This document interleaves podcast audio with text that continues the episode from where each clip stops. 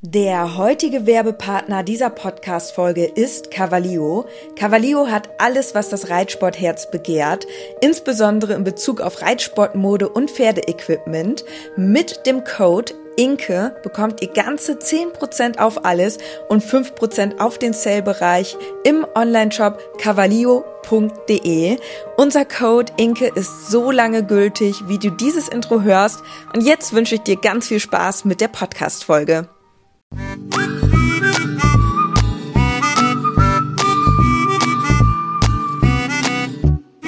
Herzlich willkommen zum Podcast Gepflegter Reitsport mit Inke und Dennis als Team Leo.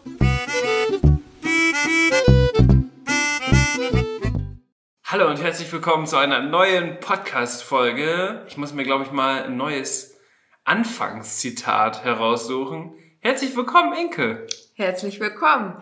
Ja, die Weihnachtszeit steht jetzt vor der Tür. Bist du schon in Weihnachtsstimmung? Also ich habe so die erste klassische Weihnachtsmusik schon im Radio gehört, aber ähm, ja, so ein bisschen, ist noch ein bisschen früh, oder? Was hast du? Also hier in unserer Wohnung gibt es auch noch keine Weihnachtsdeko. Lediglich ein Weihnachtsstern steht auf unserem Tisch neben uns. Aber ansonsten haben wir hier auch noch nichts dekoriert. Ja, das nennt man Weihnachtsstern. Du guckst okay. gerade so verdutzt. Ähm, wusstest du nicht, dass es Weihnachtsstern heißt? Die, die Blume hier oder was? Ja, die, die Blume, die ja schon wieder halb vertrocknet ist. Also Leute, guck mal, so hört sich die Blume an. Das ist also, okay, äh, anscheinend musste man sie viel gießen und ich habe es nicht so richtig Nee, gemacht. guck mal, die steht im Wasser. Dann habe ich sie zu viel gegossen. Ja. Ich habe keinen grünen Darm. Also ich glaube, die ist ertrunken. Was? Oder die stand zu nah am Kamin. Weihnachtsstern? Vielleicht stand die auch zu nah am Kamin. Das kann natürlich sein, denn wir haben einen Kamin und da freut sich Inke natürlich ganz besonders drüber. Ich habe mir immer einen Kamin gewünscht und ähm, ja, jetzt in der neuen Wohnung haben wir einen. Den hat Dennis mir zum Geburtstag geschenkt und drei Wochen später. Drei Wochen später. Aber ich habe jetzt einen Kamin und ich liebe es. Ich habe so einen coolen Sessel und dann sitze ich da immer vor und es ist total gemütlich. Vor allen Dingen jetzt in der Vorweihnachtszeit. Ja, aber da kommen schon so ein paar Weihnachtsgefühle auf, wenn ich da so vor dem Kamin sitze. Und ich habe jetzt die letzte Woche damit verbracht, meinen Adventskalender vorzubereiten. Da bin ich auch schon ordentlich in Weihnachtsstimmung gekommen. Denn ich habe dieses Jahr einen Adventskalender, Gewinnspiel, Kalender, wie auch immer man das nennen mag, auf Instagram geplant und ähm, habe da jetzt die letzten zwei Wochen ähm, mit Sponsoren geschrieben. Jetzt haben wir alles vorbereitet, die ganzen Grafiken und Was Fotos ist gemacht. Wir? Wer, wer ist wir? Ich nicht. nee, ich ähm, habe ja mittlerweile eine Mitarbeiterin, und zwar die Fiona. Und ähm, wir haben das zusammen gemacht und uns zusammen darum gekümmert. Und ähm, das war super, weil es hat richtig gut funktioniert. Und ja, also es sind mega coole Gewinne dabei, von Reithosen über mega schöne Pferdedecken, Reithelm, es ist alles, was das Herz begehrt und ähm, ja, alles, was ich gerne selber behalten würde. Aber ähm, Weihnachten ist ja auch da, um zu teilen und deswegen freue ich mich, ähm, die Gewinne zu verlosen. Und ich habe schon ein bisschen geguckt, was ihr so rausgesucht habt. Und was ich mega cool finde, ist, dass ihr nicht nur jetzt so diese bekannten Marken alle mit mhm. aufgenommen habt, sondern auch viele handgemachte Sachen, Produkte. Und das finde ich eigentlich richtig cool weil ich finde immer solche, die so Selfmade-Sachen machen, sind immer sehr unterstützenswert. Ja. Und gleichzeitig ist das auch immer was Individuelles, was wirklich auch nicht jeder hat. Und das ist ja auch eigentlich dann immer vielleicht auch ein cooles Geschenk. Also wenn man zum Beispiel beim Gewinnspiel dann gewinnt, dass man das zum Beispiel an die Schwester verschenkt oder weiß was ich, weißt du, so wie es passt. Genau, also wir haben viele Künstler und Künstlerinnen dabei, die handgearbeitete Sachen ähm, zur Verlosung stellen. Das sind zum Beispiel ähm, Leute, die selbst ähm, Pferdemützen häkeln, richtig schön mit Glitzer oder allem drum und dran oder Stirnriemen erstellen, eigene Bandagierunterlagen nähen. Armbänder machen, also richtig coole Sachen dabei. Und ähm, ich finde sowieso immer mega cool, wenn ja Leute, kleine Künstler ja wirklich ähm, kreativ sind und dass man die dadurch auch unterstützen kann. Jetzt gerade in der Weihnachtszeit finde ich diese Handarbeitssachen sowieso mega toll und ähm, finde, das ist auf jeden Fall unterstützenswert. Und deswegen habe ich mich auch ähm, darum gekümmert, dass ähm, insbesondere auch diese ähm, also dass man diesen Leuten eine Plattform bietet, um auch die Produkte für die dann ähm, bekannter zu machen. Und was man sagen muss, es startet am Dienstag, also am 1. Dezember ja. beginnt das erste Türchen, also ganz klassisch als Adventskalender. Darfst du denn schon verraten, womit es startet? Der erste Gewinn wird eine super schöne Reithose sein. Und ja, schaut einfach mal auf Instagram vorbei, denn da werde ich die Gewinne immer ähm, darstellen und euch dann genau beschreiben, wie ihr teilnehmen könnt. Also da müsst ihr einfach mal bei mir auf Insta vorbeischauen. Wie heißt du da? Ed in Leobo und dann könnt ihr mitmachen. Ja, und ich freue mich natürlich total und ähm, bin auch sehr gespannt und ähm, bin froh, dass ich jetzt auch dadurch schon so ein bisschen in Weihnachtsstimmung gekommen bin. Bin aber auch durch eine andere Sache jetzt in Weihnachtsstimmung gekommen und zwar habe ich jetzt Weihnachtssticker illustriert für die Instagram Story mega cool. Und da sind auch so ganz viele Elemente dabei. Kränze und Zuckerstangen und Nikolaus ähm, und alles auch noch rund ums Pferd. Also da bin ich jetzt auch schon richtig in Weihnachtsstimmung gekommen. Die habe ich jetzt auch schon verwendet, als wir ein schönes Weihnachtsshooting gemacht haben, jetzt auch für den Adventskalender. Und dementsprechend war eigentlich diese Woche schon sehr weihnachtlich für mich. Dann war deine Woche auf jeden Fall deutlich weihnachtlicher als meine Woche.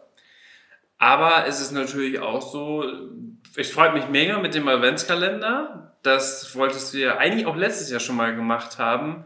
Da ging es aber dann aufgrund ja der ganzen Sachen, die zu tun waren und so, konnte man das nicht so schnell umsetzen. Jetzt durch die Unterstützung mit deiner Mitarbeiterin und alles klappt das natürlich ganz gut, weil das natürlich auch immer ein großer Aufwand, ja. auch die alle anzuschreiben, dann ja, einen möglichen Gewinn herauszusuchen, der dann auch für alle passt. Ne? Also wie zum Beispiel die Reithose. Das ist natürlich etwas, was dann genau in der Form und in der Größe ausgewählt werden kann, wie derjenige, der dann gewinnt. Genau. Oder eine Schabracke oder den Helm und so weiter und so fort. Das ist natürlich richtig cool, sowas, aber das bedarf halt auch viel Planungszeit. Ähm, das habt ihr aber ja gut hinbekommen. Und gleichzeitig habt ihr jetzt ja auch die neuen Sticker gemacht. Mhm. Und das ist ja mhm. die Weihnachtsedition. Die gibt's ja auch bei dir im Online-Shop. Richtig. eleo-shop.de. Und ich habe die auch schon. Ich habe die heute auch schon verwendet. Ich habe nämlich heute Morgen was richtig schön. Ich habe die Pferde rausgestellt und da ging gerade die Sonne auf. Und da waren die beiden gerade wieder am Wasserbottich und der war eingefroren. Oh. Und dann haben die da drauf rumgedrückt, die beiden gleichzeitig. Und dann habe ich so von der Seite so ein schönes Bild gemacht mit dem Sonnenaufgang im Hintergrund. Richtig cool. Und dann kann man natürlich die Stories richtig schön einfach darstellen mit den Stickern. Was ich immer ganz gerne verwende, sind diese Rahmen. Mhm. Also du hast immer auch so vorgefertigte Rahmen, das ist natürlich auch dann ein bisschen, ja, geht so ein bisschen schneller, das ja, umzusetzen. Ich auch, ja. Weil dann, dann ist das schon alles so schön geschmückt, alles hat so seine Position ja. und dann ist das eigentlich ganz cool. Ich finde Rahmen ist auch irgendwie am fast am besten jetzt, wo ich auch ein bisschen damit gearbeitet habe, ähm, weil die Rahmen kann man einfach einsetzen und dann sieht's weihnachtlich aus und ja, das ist irgendwie, das ist echt so ein bisschen am schnellsten, weil man ähm, sonst dann, äh, sage ich mal, auch erstmal so ein bisschen gucken muss, wie gestaltet man das jetzt. Aber die Rahmen sind echt cool. Ich glaube, ich sollte mehr Rahmen machen. Ich meine, ich glaube auch. Ja. Und dann benutze ich halt immer den Rahmen und dann mache ich noch einzelne Elemente, die ich dann noch irgendwo so mit einbaue, mhm. wie es dann passt. Aber es ist echt mega cool geworden. Der Online-Shop ist natürlich in den Show Notes verlinkt. Nee, jetzt haben wir uns überlegt, dass wir uns gegenseitig drei Fragen stellen. Aber der andere weiß von den Fragen noch gar nichts. Also die sind jetzt wirklich ganz spontan. Vielleicht auch ein bisschen kritisch, vielleicht auch ein bisschen unvorhersehbar. Ich würde sagen, du startest mit deiner ersten Frage. Okay.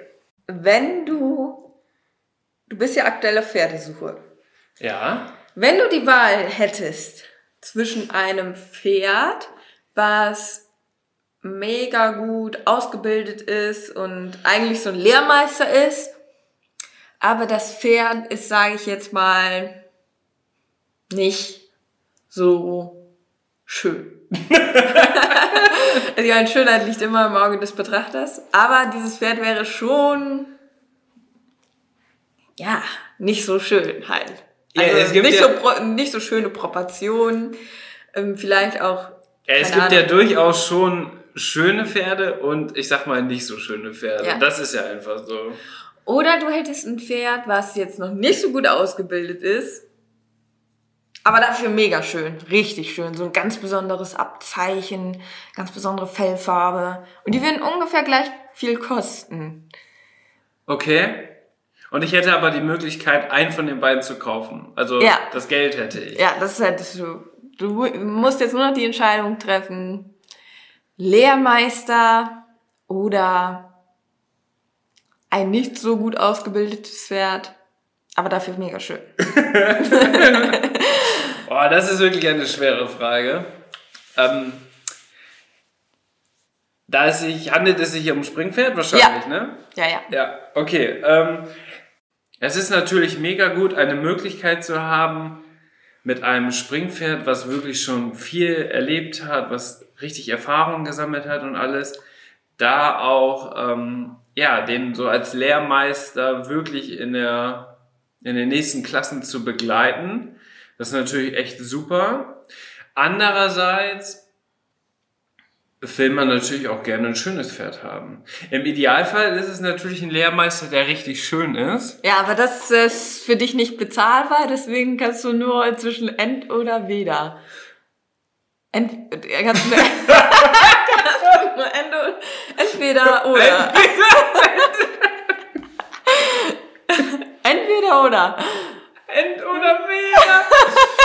so heißt die Podcast-Folge. End oder weder. Nein, so nennen wir die nicht. Doch, so nennen wir die Podcast-Folge. Nein, nein, nein, nein, nein. Danke dafür. Also, nee, es wäre natürlich beides gut, aber wenn du sagst entweder oder, dann würde ich mich tatsächlich, glaube ich, für ein junges Pferd entscheiden. Von Jung hat hier niemand gesprochen. Äh, ein nicht so ausgebildetes Pferd, Ja, was hübsch ist, okay. weil hübsche Pferde oder besondere Pferde auch auf Instagram zum Beispiel mega gut ankommen.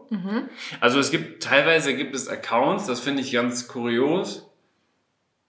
Die haben irgendwie ein ganz besonderes Pferd oder ein ganz besonderes Tier oder keine Ahnung was und die sind einfach unglaublich reichweitenstark, aber die Person, die eigentlich dahinter steckt, ist eigentlich total uninteressant. Weißt du, was ich meine? Ja. Warum ist das so? Ja, weil ähm, die Pferde interessant sind. Ja, auf jeden Fall. Person nicht mehr so wichtig. Auf jeden Fall kann ja trotzdem für dieses noch nicht so ausgebildete, aber schöne Pferd trotzdem Potenzial darin stecken, dass das am Ende vielleicht sogar auch ein Lehrmeister wird.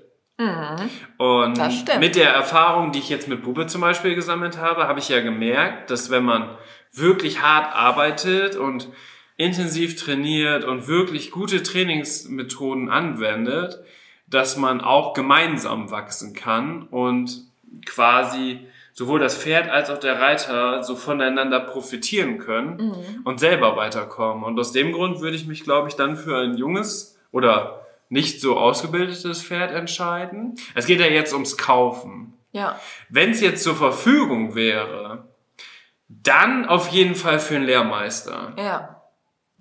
So, weil wir haben ja auch gesagt, jetzt im Vorhinein, dass wenn wir jetzt ein Pferd kaufen wollen, das soll eigentlich auch dann der Kumpel des Lebens für Charlie werden.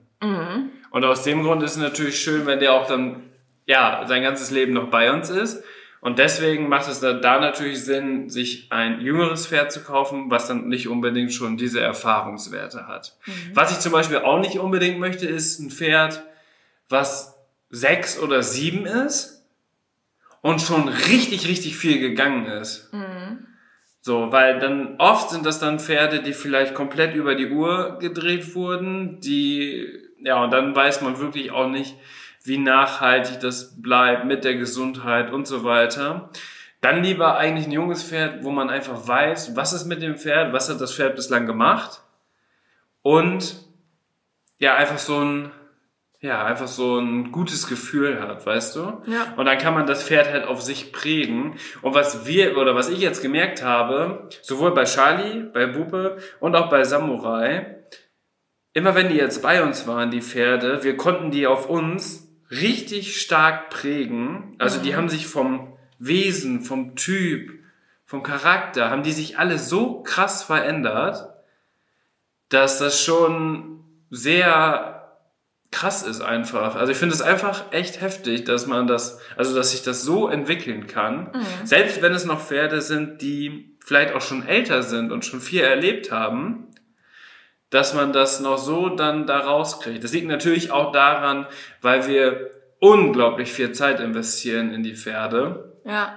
Und es ist ja bei uns nicht nur so, dass wir die Pferde reiten, vielleicht mal auf ein Turnier gehen und die Pferde raus und reingestellt werden, sondern wir stellen die Pferde selber raus und rein. Wir machen auch irgendwelche Aktionen mit denen, wir machen Fotoshootings, wir fahren dahin, wir fahren dahin. Wir sind ja eigentlich jede freie Minute am Stall und verbringen Zeit mit den Pferden. Also wir machen ja wirklich alles Mögliche. Und das ist natürlich eine ganz andere Zusammenarbeit und eine ganz andere Beziehung, als wenn man jetzt ja wirklich nur vielleicht ein Pferd hat zum Reiten. Mhm. Oder wie teilweise, wie es teilweise jetzt, also hier in Westfalen ist natürlich so die Pferdehochburg. Und dann habe ich aber auch mit Leuten schon mal gesprochen, die zum Beispiel in Bayern oder irgendwo im Osten oder so wohnen. Die müssen teilweise 60, 70, 80 Kilometer zum Stall fahren. Ja. Und das ist ja der absolute Wahnsinn, ne? Und wir fahren halt fünf Minuten zum Stall. Und dann ist es natürlich klar, dass man irgendwie nicht so richtig, ja, mit den Pferden so eine Einheit werden kann, wenn man, wenn es alleine schon solche Hürden gibt. Weißt du, was ich meine? Und es gibt natürlich auch viele, die auch gar nicht so das Interesse daran haben, das so intensiv zu betreiben, sondern vielleicht auch nur zwei, dreimal die Woche reiten, vielleicht auch im Freizeitbereich unterwegs sind und so. Da ist es ja auch nochmal was ganz anderes. Ne? Aber bei uns ist das halt schon so mega intensiv. Jetzt habe ich richtig weit ausgeholt. Ich wollte gerade sagen, was war eigentlich die Frage? Was war eigentlich nochmal die Frage? Die Frage war, würdest du ein erfahrenes, nicht so schönes Pferd kaufen oder ein unerfahrenes, wunderschönes Pferd kaufen? Also ein unerfahrenes, wunderschönes Pferd kaufen. Ein Lehrmeister würde ich zur Verfügung nehmen. Okay. Jetzt darfst du mir eine Frage stellen. Aber der Lehrmeister kann natürlich auch hübsch sein. Das ist ja natürlich der Jackpot. Jetzt darf ich dir eine Frage stellen. Hast du es, jetzt kommt eine ganz kritische Frage. Oh Gott. Bereust du es eigentlich, dass du mir mehr oder weniger Samurai geklaut hast? Ähm, ne, bereuen tue ich das nicht. Also, Vielleicht musst du einmal die Situation erklären. ja, eigentlich war das Samurai ein Pferd, das wir für Dennis angeschaut haben. Also, Ich hatte eine Anzeige geschaltet. genau, dass du halt irgendwie eine Reitbeteiligung, Pferd zur Verfügung suchst. Und daraufhin hatten sich Samurais äh, Besitzer gemeldet und als ich dann aber die Abstammung gehört habe, war ich direkt so, oh, Als ambitionierte ja. Dressurreiterin hast du dir gedacht, hm, ich glaube, ich fahre mal mit.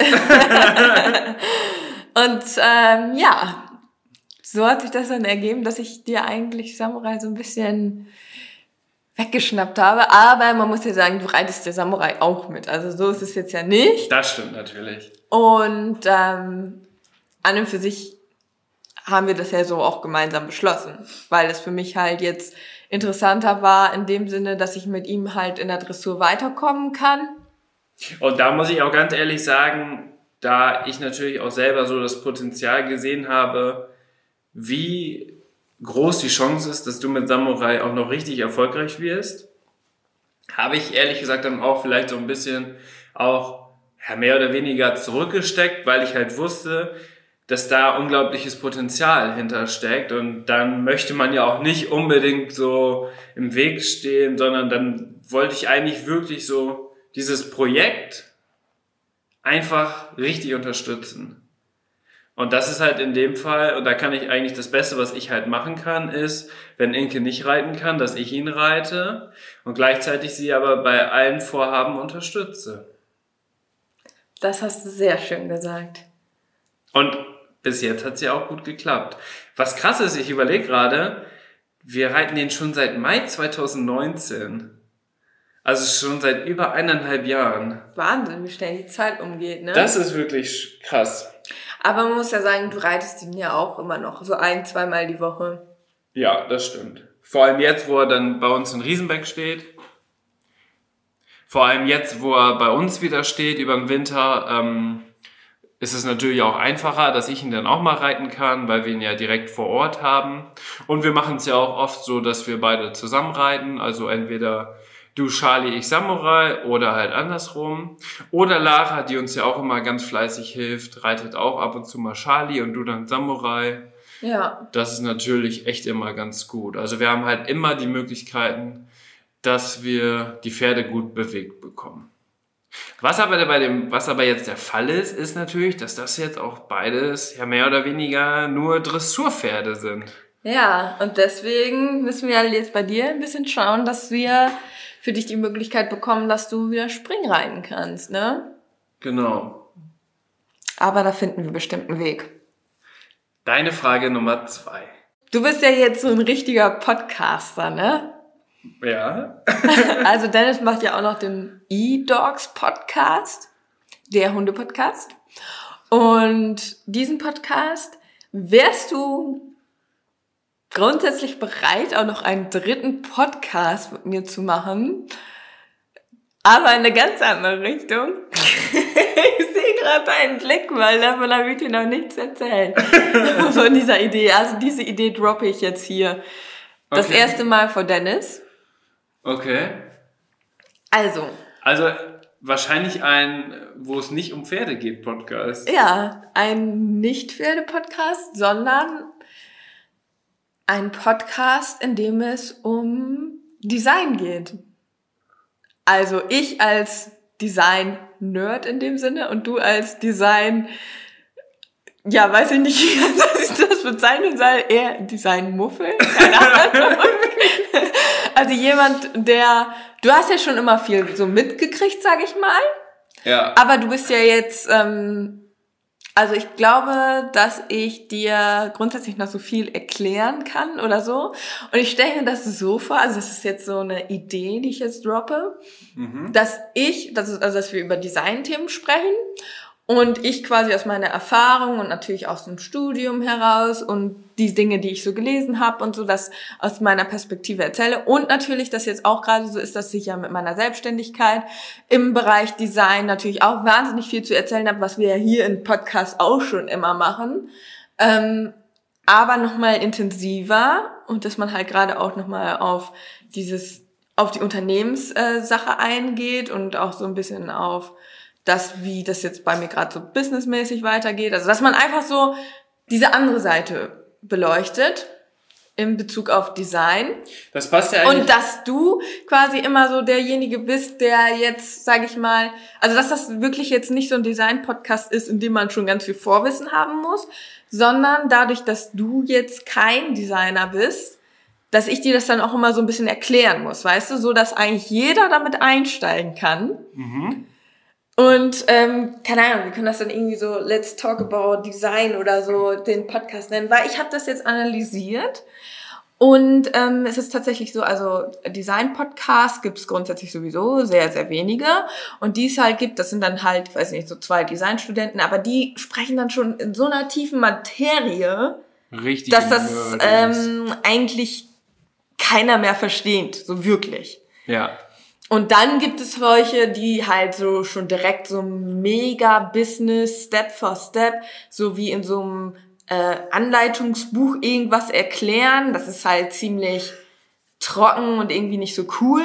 Also nicht cool. Ist einfach nicht cool. Ja. So. Und meine Idee wäre wirklich sozusagen so, ich als äh, Designliebhaberin, Design, ähm, ja, rede mit dir als Designmuffel über Design und über das, was gerade so passiert. Design. Ja, also ich versuche das gerade zum Ausdruck zu bringen. Ähm, wie findest du diese Idee? Also ich finde die Idee grundsätzlich schon mal sehr gut. Jetzt kommt das große Aber. Nein, eigentlich, nee, es gibt tatsächlich kein Aber. Also alle Zuhörer da draußen, schreibt gerne uns auch mal eine Privatnachricht, wie ihr die Idee findet.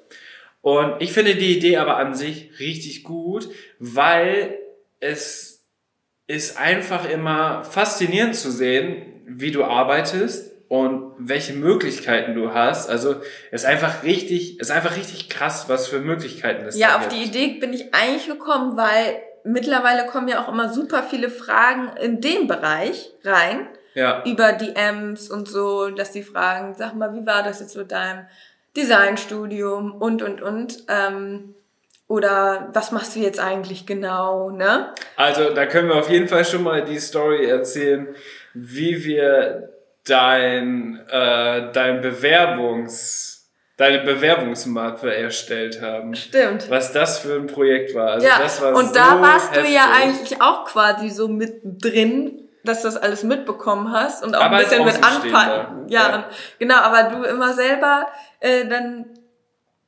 das alles so für mich dann auch Sachen vorbereitet hast, aber eigentlich ja in dem Sinne noch gar keine Ahnung davon hattest. Aber trotzdem kannst du halt so mitreden, weißt du?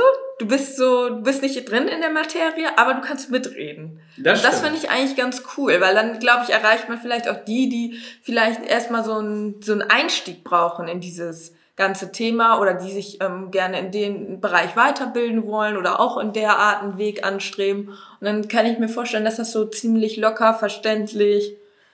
Und man muss ja könnte. sagen, man muss ja sagen, äh, kreative Gestaltung, Mediengestaltung, auch der Ausbildungsberuf und Design als Studium oder einfach so diese Designerschiene, egal ob Modedesign, Mediendesign, Kommunikationsdesign oder Illustration, siehst du, ich kenne mich schon so ein bisschen aus, ähm, ist ja auch super krass gefragt. Also, ich weiß, wie viele, wie viele Leute haben sich nochmal auf deinen Studiengang beworben? Ich glaube, es waren 500 Stück. 500 auf irgendwie 30 Plätze oder so. 50 Plätze, muss ich 50 fairerweise dazu sagen, ja. Also, ja, also da kann man das mal sehen, ne? Und teilweise, was ja auch so durch dein, durch deine Ausbildung als Mediengestalterin, haben wir uns ja auch nur kennengelernt. ja, stimmt. Weil wir eigentlich auch nur, äh, weil wir auch eigentlich 120 Kilometer auseinander gewohnt haben und uns sonst nie kennengelernt hätten. Ja. Die Kennenlern-Story, Leute, beruhigt euch. Die kommt noch in der Podcast-Folge Nummer 100. Das- ist, glaube ich, die meistgestellteste Frage bei Umfragen, wenn wir auf Instagram was umfragen. Also, was umfragen, wenn wir eine Umfrage stellen. Richtig witzig. Aber die kommt auf jeden Fall auch noch. Aber das ist halt auch ein Grund, warum sich das überhaupt alles so ergeben hat. Ne? Stimmt. Also ich würde sagen, wir machen den Podcast. Wir starten damit.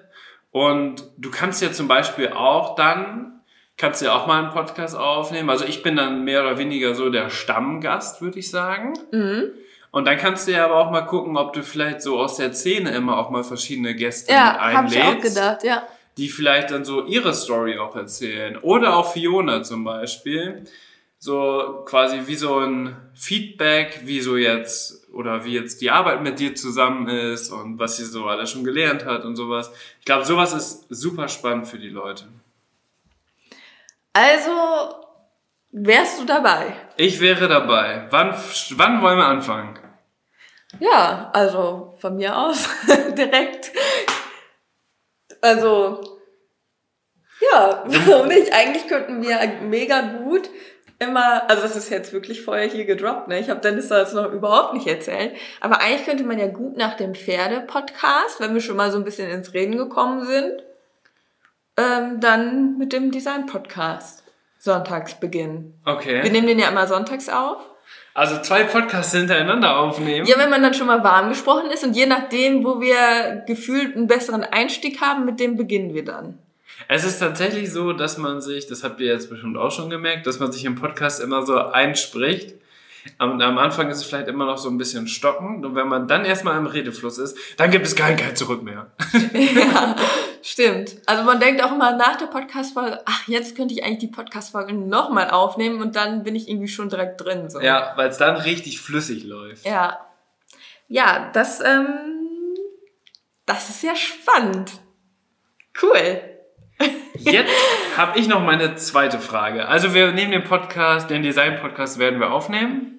Okay. Dafür brauchst du ja ein neues Titelbild dann auch und alles. Das ist ja, auf jeden Fall mega.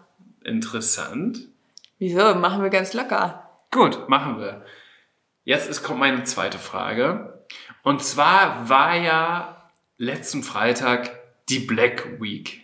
Mhm. Oder beziehungsweise Black Friday. Oh Gott, ich weiß, glaube ich, jetzt was kommt. Und die Black Week. ja. Und jetzt erstmal, um das so ein bisschen einzuleiten, frage ich dich grundsätzlich, wie findest du die Black Week und wie findest du den Black Friday? Was ganz interessant ist, ganz viele Firmen benutzen nicht das Wort Black Friday, weil es eine Firma gibt, die sich das tatsächlich patentiert hat. Das heißt, du darfst offiziell gar nicht als Black Friday Werbung machen, weil dieses Wort oder diese Wortzusammenstellung geschützt ist. Ach, das wusste ich gar nicht. Deswegen heißen die ganz oft halt Black Week oder ähm, Black Weekend. Muss man darauf achten. Okay. Das sind alles die großen Firmen, die dann richtig aggressive, richtig aggressive Werbung machen. Mhm. Und ähm, einfach Angst haben vor einer Abmahnung und deswegen darf man dieses Black Friday dann nicht so im werblichen Sinne verwenden. Okay. Ähm, was jetzt genau die Frage? Wie findest du grundsätzlich die Black Week und den Black Friday? Puh, wie finde ich das? Also, ich glaube, unterm Strich ist es so, dass man dann vielleicht Sachen kauft oder das haben auch Studien belegt, dass man am Ende gar nicht so wirklich was spart. Also man kauft dann vielleicht Sachen, die man sich sonst gar nicht gekauft hätte. Da habe ich genau die passende Studie. Gestern kam nämlich ein ganz interessantes Video von den öffentlich-rechtlichen und da haben die auch darüber gesprochen. Und tatsächlich ist es so, dass in der Black Week oder im Black Friday dass insgesamt nur 6% gespart wird. Und jetzt, Leute, müsst ihr euch mal überlegen, was habt ihr in den letzten Tagen für Stories und so weiter gesehen und welche Prozente wurden da angegeben? Wie kann das sein? Das ja. ist die große Frage. Das ist hier die große Frage. Also, klar, wenn man dann solche Angebote sieht, ne, von wegen minus 70 Prozent, das ist halt schon sowieso irgendwie ein bisschen crazy. Ähm, da muss man sich halt auch fragen, also minus 70 Prozent, das geht halt nur bei Produkten, die halt irgendwie sowieso schon eine fragwürdige Marge haben. ja, also ich weiß ehrlich gesagt nicht, also aus, hm, also Aus Designersicht. Aus Designersicht finde ich Prozente wa eigentlich. Warum machen denn zum Beispiel Designmarken, also von wirklichen Designern, auch vielleicht Luxusmarken und so, warum machen die denn eigentlich bei der Black Week gar nicht mit? Das ist ganz interessant. Ja, weil das eigentlich so ist, jetzt nehmen wir die Luxusmarken, da wäre es ein absolutes K.O.-Kriterium, wenn die ihre Sachen reduzieren. Ähm, weil die sich auch über den Wert definieren oder auch über den Preis. Deswegen findet man da auch häufig keine Prozente. Ähm, und ja, aus der Sicht eines Designers finde ich es eigentlich auch nicht gut, Sachen zu reduzieren. Natürlich äh, steigert das den Kaufumsatz, muss man halt auch immer so sehen, ne? Ja. Ähm, es liegt ja am Ende daran, was für eine Marge man hat. Marge bedeutet halt das, was am Ende als Gewinn übrig bleibt. Ja. Und wenn Firmen eine richtig hohe Marge haben, dann haben die natürlich auch so einen Spielraum, also jetzt spreche ich aus Marketing-Sicht, so einen Spielraum, dass die 20%, 10%, vielleicht sogar 30% runtergehen können und trotzdem dann noch einen kleinen Gewinn einfahren. Aber als Faustregel für euch da draußen, ganz wichtig, 50% Rabatt macht gar keinen Sinn. Weil 50% Rabatt bedeutet, dass die Firmen genau schon diese 50% mit einkalkulieren, plus zum Beispiel für die Influencer, die die Werbung machen, das Budget, was die noch da rauskriegen. Und das rechnen die auf dieses Produkt mit drauf. Ja. Versteht ihr das? Also, es ist halt so, wenn wir, sagen wir mal, Also- Kosmetikartikel, ne, Creme, keine Ahnung, kostet irgendwie, die sind ja unglaublich teuer, ne, wenn man sich mal diese Instagram-Unternehmen Ja, angeguckt da sind wir hat. jetzt genau da. Wir sind bei diesen Instagram-Unternehmen. Und ja, da muss man sich halt wirklich fragen. Boah. Ich finde diese Entwicklung ehrlich gesagt nicht gut. Ich wurde richtig penetrant von den Instagram Stories gestern und vorgestern erschlagen. Allen voran diese Modemarke, die Sportsachen macht, Warte, wie geht der Jingle nochmal? die aussieht wie ein, also die, die, äh, die hört sich an, also wie so ein Ozean.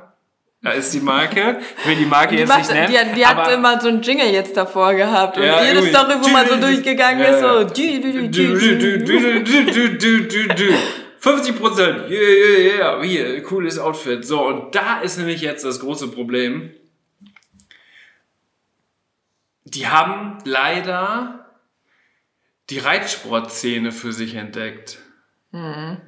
Das bedeutet, die schreiben einfach alle Reitsportleute an, die, keine Ahnung, 10.000 Abonnenten und mehr haben und versuchen sich überall mit einzubeziehen.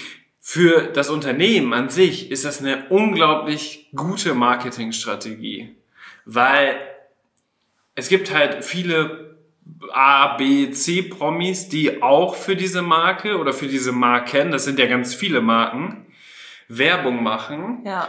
Und wenn dann so ein Instagram-Account von so einer Reiterin, zum Beispiel mit 15.000 Abonnenten, so eine Kooperationsanfrage bekommt von der jeweiligen Marke, dann sagen die sich, boah, krass, die vom Wendler, schlechtes Beispiel, die macht da auch Werbung für, das ist ja mega cool, ich will das auch unbedingt.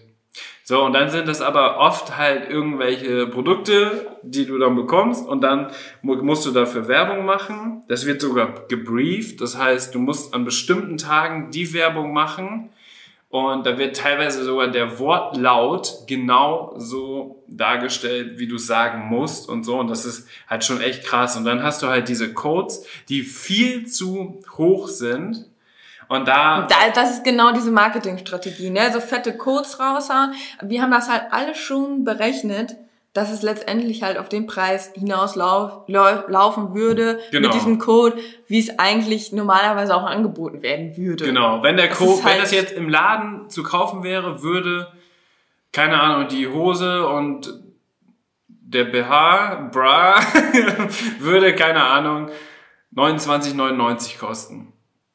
Die werden für 79,99 aber online verkauft, plus 50% Abzug, bist du ungefähr bei 35, plus ungefähr 5 Euro Provision für den Influencer, der die Werbung macht. Und dann bist du wieder bei diesen 29,99. Ja. Und bei diesen 29,99, da ist dann auch noch der Gewinn mit einkalkuliert. 6, 7, 8 Euro pro Z. Sodass die da dann auch erst den Gewinn machen. Aber diese Codes und diese über 50% Rabatt, teilweise 70% Rabatt, das ist halt draufgerechnet und im Anschluss wieder abgezogen. Ja, das ist halt, das ist, Und dann ist ist es halt mega einfach. traurig, weil ich habe mir das dann am Freitag mal angeguckt und ich habe von jeder Story, die ich gesehen habe, die aus der Reitsportszene kommen, habe ich einen Screenshot gemacht. Und ich habe 26 Leute gefunden, die richtig geilen Content in der Reitsportszene machen, die richtig interessante Personen sind und denen ich ja auch folge, weil ich das interessant finde, was die machen. Und alle machen Werbung für diese Marke. Und dann ist es natürlich auch so, man sagt ja immer, ich werde dann, oh, ich wurde geinfluenced, weil ich habe das bei jemandem gesehen, ich finde die Sachen ganz cool und ich würde mir gerne so ein Set kaufen. Jetzt hast du die Möglichkeit, weil du in der Reitsportszene sehr verankert bist, vielleicht da auch irgendwelche Leute cool findest, interessant findest, hast du jetzt bei 26 Leuten diesen Code gesehen. Mhm. Da bist du im absoluten Social Dilemma, weil wen möchtest du von denen jetzt unterstützen? Ja, meistens findet man ja vielleicht zwei, drei Leute gut dann davon und dann ist natürlich so die Sache, wen unterstütze ich jetzt? Fürs Unternehmen ist es natürlich völlig unerheblich, deswegen stellen die sich ja auch so breit auf. Ja, aber die tracken natürlich jeden Code, weil die sehen ja ganz genau, mit welchem Code wurde was bestellt und am Ende greifen sowieso die größten Accounts dann auch die meisten Codes ab, selbst wenn die sogar von den kleinen Accounts geinfluenced wurden und dann sieht man bei, keine Ahnung, einer größeren, okay, sie hat auch einen Code. Vielleicht hat sie sogar ein bisschen besseren Code als alle anderen. Ja. Und dann werden die da halt bestellt. Und am Ende hatten die Leute das Produkt, haben da Werbung für gemacht und fertig. Dann ist es so, Oliver Pocher hat ja zum Beispiel, macht sich ja mega lustig immer über diese Instagram-Firmen, so wie wir das jetzt genannt haben. Und geht da ja, ist er ja eigentlich mehr oder weniger alle einmal so durchgegangen. Und diese ganzen Instagram-Firmen, die haben zum Beispiel bei uns auch schon angefragt. Mhm. Nicht nur einmal, also da stecken so viele Leute hinter, die einfach alle möglichen Leute anschreiben dass von dieser Ozeanmarke haben, die hängen ja alle zusammen. glaube ich, vier oder fünf Leute, unterschiedliche Leute aus der Marketingabteilung, haben schon eine E-Mail geschrieben, ob Inke Bock auf eine Kooperation hat. Und jedes Mal schreibe ich so, seine Kollegin hat mir schon geschrieben, so, äh, wir haben kein Interesse. weißt du, und das ist halt, das ist auch Wahnsinn. Das ist einfach nur Wahnsinn. Und das hat jetzt so mit den, weiß ich nicht, vielleicht drei, vier größten Reitsportszenen Leuten angefangen. Und jetzt nehmen die halt wirklich alles mit, was geht. Und ich finde das persönlich eigentlich eine sehr unglückliche Entwicklung. Ja, das Problem, aber da sind wir auch bei direkt bei einem Problem. Und zwar ist es so, dass Kooperationen so im Reitsportbereich, also wirklich jetzt richtige Marken, jetzt keine Instagram-Marken, sondern richtige Marken, halt gar nicht so bereit sind, unbedingt Kooperationen zu bezahlen. Also du hast ja meistens dann Produktsponsoring oder so in äh, guten Fällen. Genau. Sicherlich hat man auch dann mal bezahlte Sachen, wo, je nachdem, wie man sich dann auch positioniert. Aber grundsätzlich ist es so, dass ähm, die Reitsportmarken eigentlich schon noch sehr zurück sind, was das angeht, dieses Thema, und ähm, gar nicht bereit sind, wirklich was dafür zu bezahlen und wenn, dann auch nur geringe Summen, so dass es eigentlich fast, ja, schon echt schwierig ist, für, wirklich für so Influencer, die sehr viel Zeit dann darin investieren, dann, ähm, sage ich mal, ihre Kosten auch zu decken, weil ähm, ja, man dann letztendlich auf solche Kooperationen wie mit diesen Instagram-Firmen zurückgreifen muss, weil man sonst gar nicht die Zeit investieren könnte, um den Content zu erstellen. Ne? Also die sind dann, glaube ich, auch ähm, in so einem Dilemma, dass man halt auch so denkt, ja, irgendwie muss hier jetzt auch mal was passieren und ich kann ja auch nicht alles umsonst machen, was ich auch vollkommen verstehe. Aber ähm, ja, also das Ding wäre, es wäre eigentlich cool, wenn die Reitsportunternehmen das Potenzial noch viel mehr erkennen würden, was eigentlich in Social Media steckt und dass die auch bereit sind, entsprechend ihre Influencer dann auch zu bezahlen. Ne? Das nenne ich das Kooperationsdilemma im Reitsport. Ja. Und das ist tatsächlich so. Also das ist auch wirklich mein Appell jetzt an diese Reitsportläden, an Reitsportmarken und so weiter. Man sieht, wo gerade so dieser Trend hingeht. Und wie gesagt, ich finde das sehr unglücklich, dass sich das jetzt allem, leider so entwickelt. Vor allem aber das Ding, also das will ich jetzt nochmal kurz, sorry, dass ich dich unterbreche, aber ähm, ich habe auch immer so das Gefühl, dass ich so die Reitsportmarken so ein bisschen wachrütteln muss, weil das ist, lohnt sich eigentlich mega für die, in diesen Marketingbereich zu investieren, weil ich gucke nur noch, also ich kaufe nur noch Sachen, die ich vielleicht bei irgendwie Blogger XY gesehen habe Und wenn die sich da besser positionieren würden, dann würde die eine oder andere Marke dadurch sich ähm, ja richtig durch die Decke gehen. Aber da muss man natürlich auch bereit sein zu investieren, ne? Teilweise hatten wir ja schon Kooperationen, wo wir am Ende keine Story mehr machen durften, weil die komplett ausverkauft waren. Ja. Weil du dann Swipe-Up oder wir Swipe-Up-Links verwendet haben, die so oft angeklickt wurden, dass teilweise die Sachen ausverkauft waren und dass das nicht, dass, dass, dass wir dann keine Werbung mehr dafür machen durften, obwohl wir die Produkte mega cool finden, weil das halt Reitsportprodukte auch waren, die wir heute auch immer noch verwenden. Aber wir konnten keine Werbung mehr machen, weil die Sachen ausverkauft waren. Und dann hatten die natürlich das Problem, dass ganz viele im Support angerufen haben oder geschrieben haben und gefragt haben, wann sind die Produkte wieder vorrätig und so weiter und so fort. Und daran sieht man ja schon alleine, wie krass eigentlich das Potenzial ist. Aber da jetzt die ganzen Reitsportleute, die, wie gesagt, ich will da niemanden angreifen, ich finde die alle mega inspirierend, was die sich aufgebaut haben, was für eine große Reichweite die haben und was für einen coolen Reitsport-Content die machen. Und Ja, die haben teilweise halt vielleicht dann auch keine andere Wahl, weil ja, nein, genau, die haben keine andere Wahl und genau aus dem Grund muss man jetzt eigentlich wirklich schauen, dass man diese Leute einfach zurückholt, in diesen Reitsportbereich reinholt, denn da gibt es ja auch, also wie viele Marken gibt es im Reitsport? Weißt du? Und für die, die es clever anstellen würden, wird es dann laufen. Aber für die, die es da nicht machen, sich davor verschließen, nicht bereit sind, mal ein paar hundert Euro oder keine Ahnung für eine langfristige Kooperation auszugeben, für jemanden, der eine unglaubliche Reichweite hat, die unglaublich zielgruppenorientiert ist, wenn man das nicht investiert, dann, dann weiß ich auch nicht, dann ist einem leider auch nicht mehr zu helfen. Und es ist ja wirklich so, wenn du jetzt, keine Ahnung, eine neue Kollektion, du bekommst die Kollektion zugeschickt, machst dafür Werbung, coolen Content, bei dir vor allem ja dann kreative Fotos, kreative Stories und alles. Oder halt auch bei den anderen 28, die ich, die ich da, wo ich die ganzen Codes von habe, bei denen genauso. Wenn die so eine gezielte, coole Werbung machen mit diesen neuen Produkten, ja, ich will die unbedingt haben, die Produkte, ist doch mega geil. So, Ja. und dann haben die, die Produkte, die haben Eigenwert, aber das ist ja nicht der Verkaufspreis, sondern das ist ja bei denen die Herstellungskosten beziehungsweise der Einkaufspreis, den die ja nur von, dem, von den Kosten der Materialkosten mit einbeziehen ja. plus, keine Ahnung, die 200, 300, 400, 500 Euro, je nachdem vielleicht wie reichweitenstark der Influencer ist, da noch oben mit drauf. Ja. Und dann braucht man aber dieses Set, brauchen ja nur, keine Ahnung, fünf Leute bestellen, dann hat man diese Kosten schon raus. Und alles weitere ist dann für die ja perfekt. Ja. Weißt du? Das ist ja, das ist ja ein Verkauf, ohne weitere Werbung zu bezahlen. Und du hast natürlich auch Image, ne? Und du hast natürlich Image. Ne? Du suchst dir passende Kooperationspartner raus. Das ist ja auch ganz interessant, weil ich sehe es jetzt auch aus einer anderen Perspektive, weil ich arbeite ja bei eHorses und eDogs.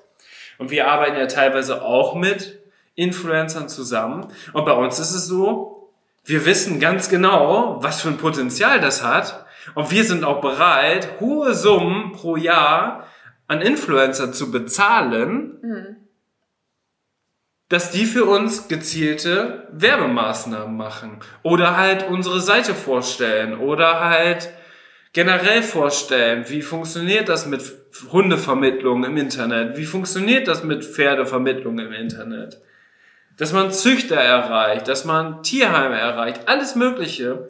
Und da steckt so unglaublich viel Potenzial drin und die sind einfach leider so hinten noch hinten dran, was natürlich dann wirklich sehr traurig ist. Andersherum gibt es aber auch den Fall, dass teilweise etablierte Marken im Reitsport sich jetzt schon Influencer mit ins Team reinholen, weil die die nötige Erfahrung und so weiter haben, Ja. um dann dadurch quasi jetzt auch eine vernünftige Marketingstrategie zu fahren. Wir hatten noch mal eine Anfrage, das war, das ist, das ist eigentlich das beste Beispiel, unglaubliche Kooperationsanfrage. Wir haben bald eine große TV-Kampagne. Wir starten richtig durch die Decke. Wir sind, waren die nicht sogar bei Höhle der Löwen? Ja, wir sind bei Höhle der Löwen. Wir sind im Fernsehen. Da gucken unglaublich viele, Tau Millionen Leute werden das sehen, das Produkt, ne? Ja, ist nichts draus geworden. Weil es ja überhaupt nicht zielgruppenorientiert ist. Meine Mutter guckt dann sowas, weißt du? Die bestellt dann aber Ja, ja, nichts. nee, die bestellt Moment. nichts für Pferdesachen. Jetzt hör mal zu. Der Witz an der Sache war dann, dass man dann im Umkehrschluss dafür, also ich sollte dann dafür Werbung machen in meiner Story. Aber natürlich würde ich dafür nichts kriegen. Also das war wirklich auch so eine Sache, da hätte ich reine Werbung gemacht. Das war jetzt auch nichts, was man irgendwie anziehen konnte oder so. Ähm, sondern es war so, dass ich halt wirklich ganz stumpfe Werbung dafür hätte machen müssen, um das überhaupt zu erklären. Und natürlich hätte ich das umsonst machen sollen, weil die ja bei den äh, hier genau da im Fernsehen irgendwann mal laufen sollten und das wäre ja dann auch für mich eine gute Werbung, wenn die im Fernsehen laufen und wenn das dann irgendwie über tausend Ecken auf mich wieder zurückzuführen wäre. Und da dachte ich mir so, what? Ja. No way. Nee, Also das ist halt so, keine Ahnung, was denken die dann? Also das macht halt irgendwie keinen Sinn. Nee, das macht Vor leider keinen allem, Sinn. und dann hatten sie noch erzählt, sie würden in Fernsehwerbung investieren. Fernsehwerbung wollten sie auch noch machen. In Fernsehwerbung würden sie investieren und ähm, aber für die Influencer würden sie halt nichts zahlen. Genau. Und dann habe ich mir gedacht, so, das ist der komplette falsche Ansatz. Investiert doch in die Influencer und nicht in die Fer Fernsehwerbung. Und das ist halt kein... Fernsehwerbung mega teuer, mega breit gestreut. Macht überhaupt keinen Sinn. Nee. Ja, vor allem, weil das auch sehr speziell war. ja. Also, ja. Und dann frage ich mich auch, ja, also, ja. Das ist halt irgendwie noch nicht so etabliert. Ja, vor allem war das kein Mainstream-Produkt, sondern nur ein Produkt, was gezielt für Reitsportler Und war. selbst im Reitsportbereich auch noch ziemlich speziell war. Also Genau. sehr, sehr nischig. Da braucht man keine Fernsehwerbung machen, macht keinen Sinn. Nee, und ich habe mich da auch schon mal erkundigt, auch bezüglich E-Docs und so, ähm, wie viel Fernsehwerbung kostet. Und bei den Hauptsendern, wenn du da irgendwie so einen 30-Sekunden-Spot hast, bei Vox, RTL, Pro7 oder so, ne? Da hast du, wenn du da einen Monat irgendwie eine 30-Sekunden-Werbung hast, das kostet 100.000 Euro. Investiere 100.000 Euro für ein Nischenprodukt aus dem Reitsport, um dann meine Mutter zu erreichen. Oder investiere 100.000 Euro. Du musst dir mal überlegen. 100.000 Euro in die Influencer, die Und jeder Reiter würde es kennen. gezielte Werbung machen und ganz Reiter Deutschland. Mit 100.000 Euro erreichst du ganz Reiter Deutschland. Wäre dann dabei. Weißt du? Ja, aber dieses, dieses Verständnis muss, glaube ich, erst noch kommen. Das ist noch nicht da.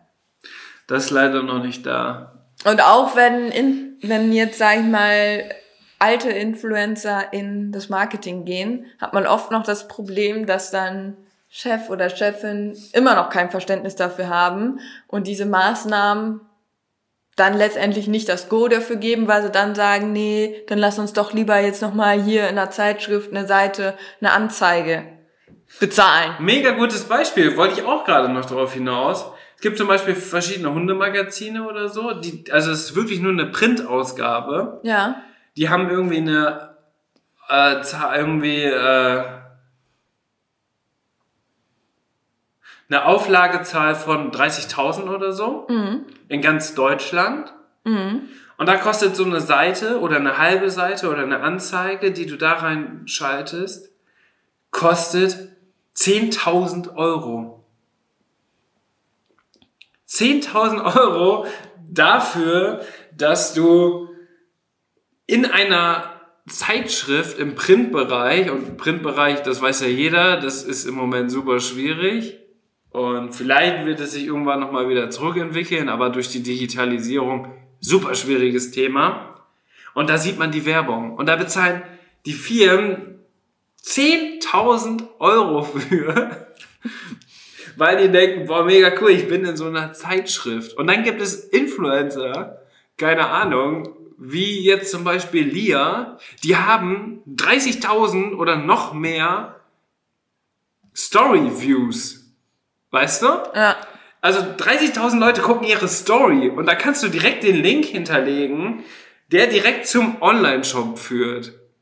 So, und was kann man in einem Magazin machen? Da kannst du vielleicht einen QR-Code mit einbauen und dann müssen die Leute da draufklicken. Ja, und das machen einscannen. vielleicht von den- Das macht gar keiner. Nee.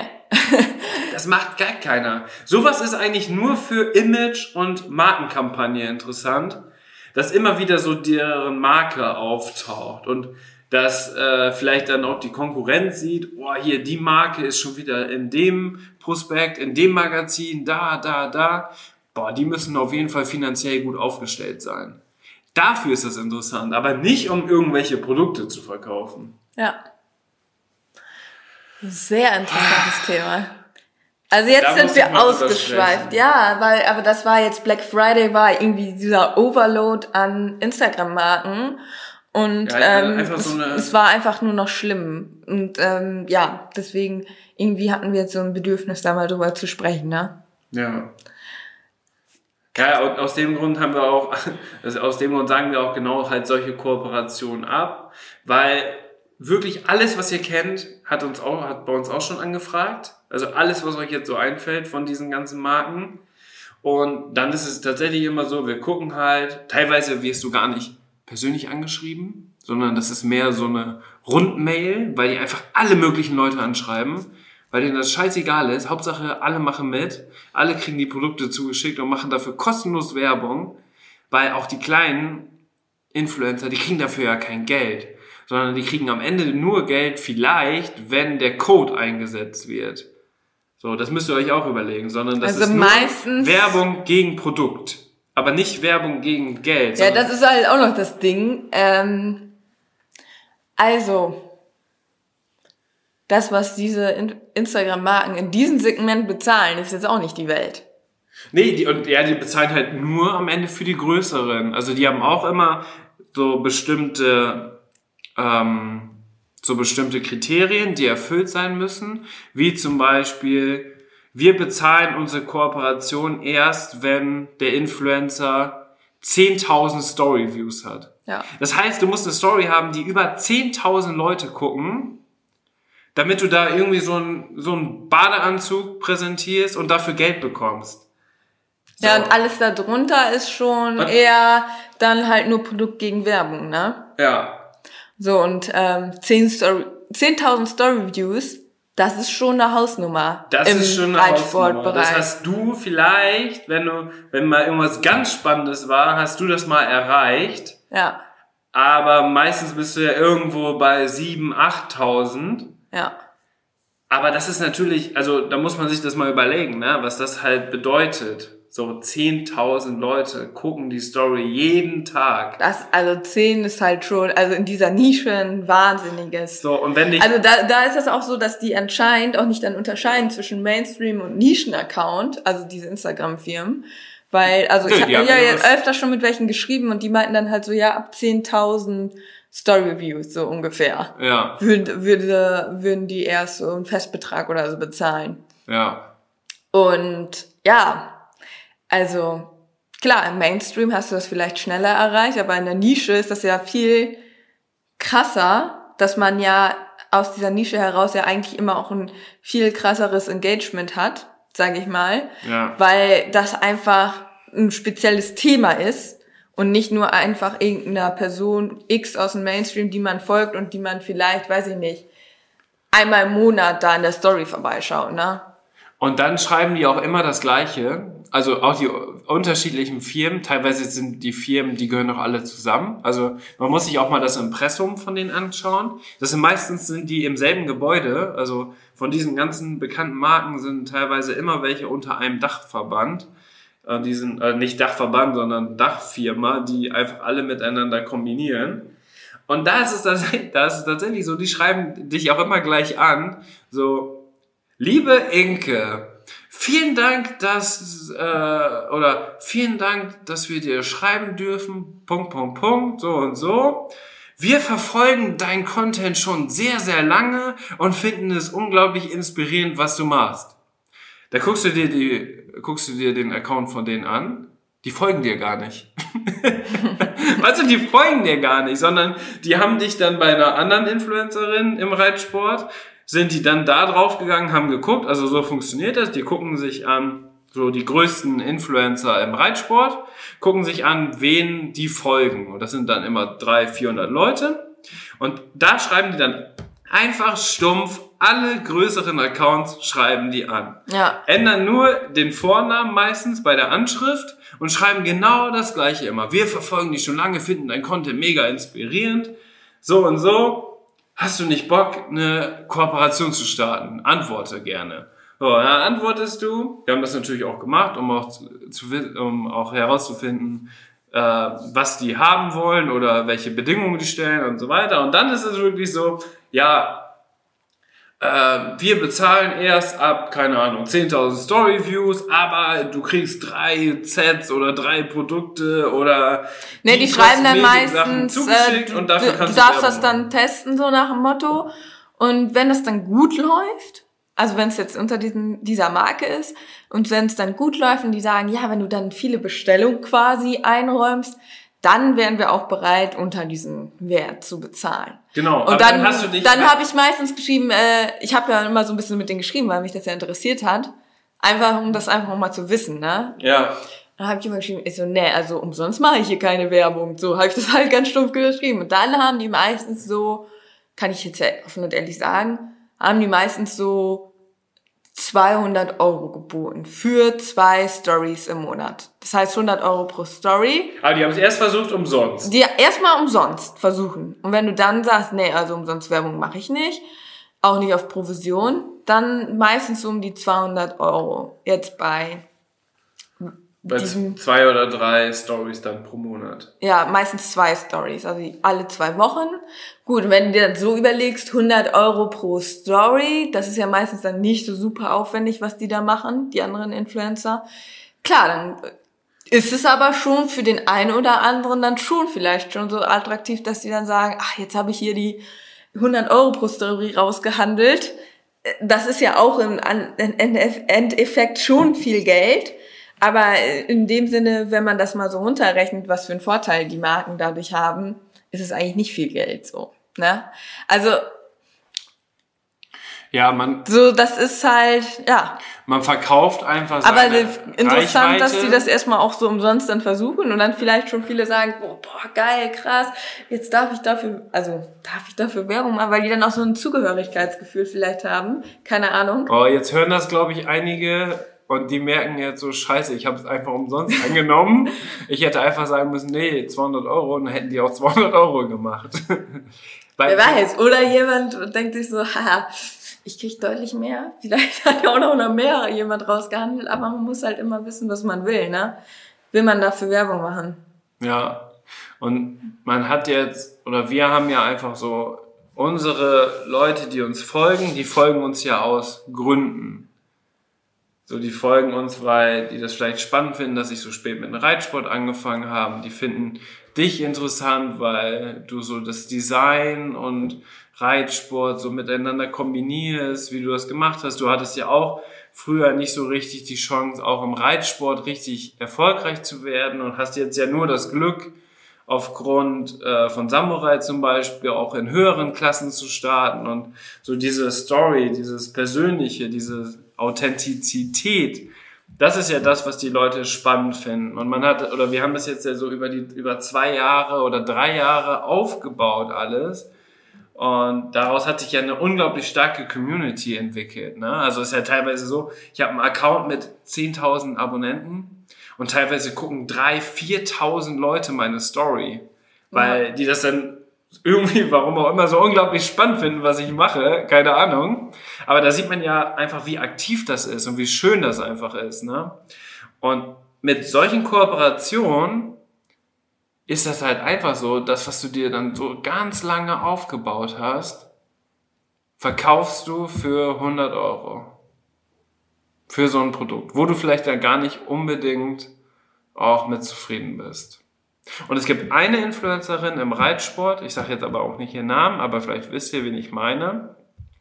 Die hat zum Beispiel auch für eine von diesen Firmen Werbung gemacht und hat das dann wahrscheinlich auch so erst bekommen, getestet und so weiter. Und die hat auch, weiß nicht, irgendwie 50.000 Abonnenten oder so, ne? Und die hat dann aber gesagt, Leute, ganz ehrlich, Alter, die Produkte sind richtig scheiße. das Produkt ist richtig scheiße. Ich schwitze am Arsch wie Sau. Das ist, das ist überhaupt nicht luftdurchlässig. Das geht gar nicht. Das klebt überall. Also, ist richtiges Kackprodukt. So. Und das, muss ich ganz ehrlich sagen, fand ich dann stark, dass man sowas dann auch mal sagt. Weil es ist, kann ja nicht immer alles gut sein, weißt du? So, aber die 28 anderen, die machen halt dafür aktive Werbung. Und da sagt natürlich keiner, du, das Produkt ist aber eigentlich scheiße. Vielleicht sagt man das zu den Freunden oder zu den Bekannten. Ich krieg, für, ich krieg für dafür, dass ich da zwei Stories mache, krieg ich 200 Euro. Aber eigentlich, Produkte zu Hause ziehe ich gar nicht an, weil die sind scheiße. Oder Kosmetik-Sachen. Ich hole mir lieber die günstigen von DM, weil die funktionieren besser. Oder von Rossmann. Weißt du? Aber das ist dann am Ende so dieser Unterschied. Und das finde ich halt mega, mega krass. Hm. Deswegen, man sollte sich da immer mal so ein bisschen hinterfragen, warum, wieso und vor allem auch mit dieser Tatsache, wenn es Rabatte sind über 50 Prozent, wie kann das rechnerisch möglich sein? Und dann findet man dann, glaube ich, schon den passenden Weg. Auch wirklich die Influencer, die man gut findet im Reitsport, weil ich finde mega viele gut. Richtig gut. So, ich folge auch vielen und ich finde die alle spannend. Ich würde, ich würde dir nicht folgen, wenn ich das nicht spannend finde, was die zum Beispiel mit ihren Pferden machen, was sie zu Hause machen, alles Mögliche. Aber, dass sich das jetzt so entwickelt hat, ist schon sehr, sehr kritisch, meiner Meinung nach. Und andersherum drückt das sogar vielleicht die Reitsportszene insgesamt in ganz anderen Blick und in ganz andere Richtung.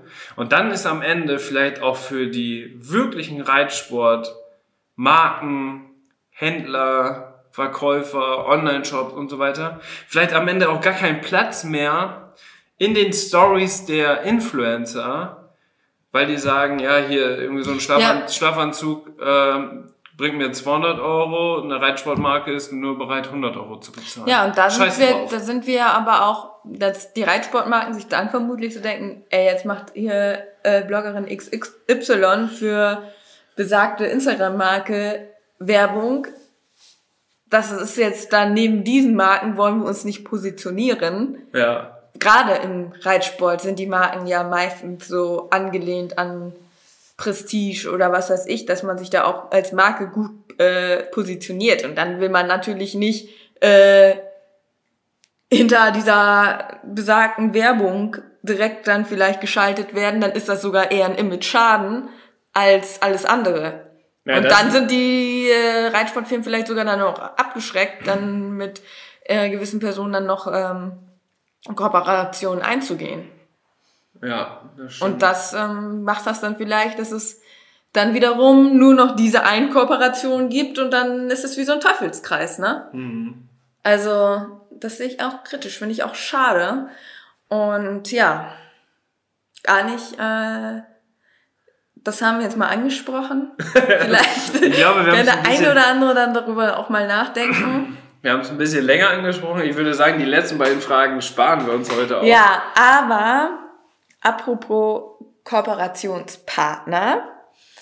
Wir haben ja eine ganz tolle Kooperation und wie gesagt, also wie ihr merkt, wir wählen ja unsere Kooperationspartner wirklich ganz genau aus und überlegen uns auch wirklich, mit wem wir zusammenarbeiten.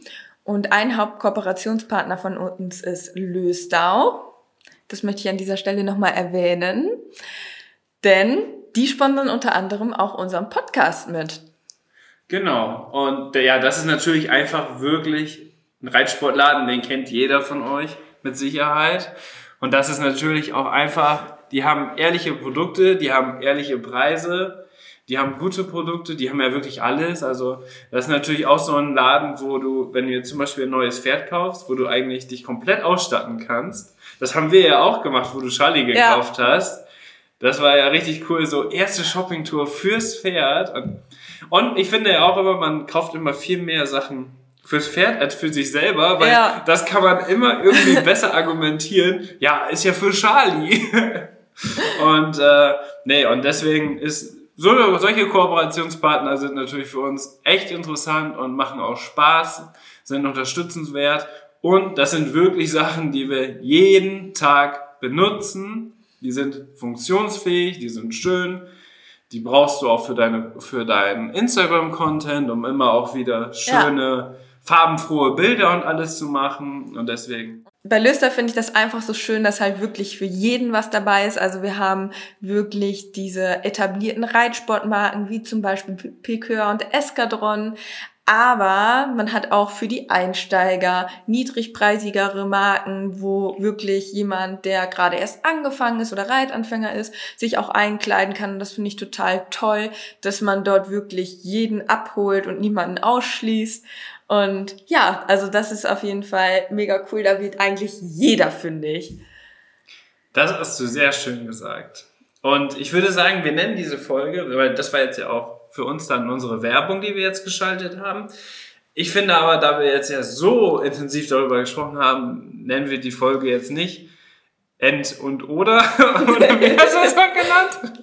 End Oder, Oder oder. weder. Und, End oder weder, sondern wir nennen die Folge das Social Dilemma in der Reitsportszene. Das finde ich ganz gut. Wow, das ist cool.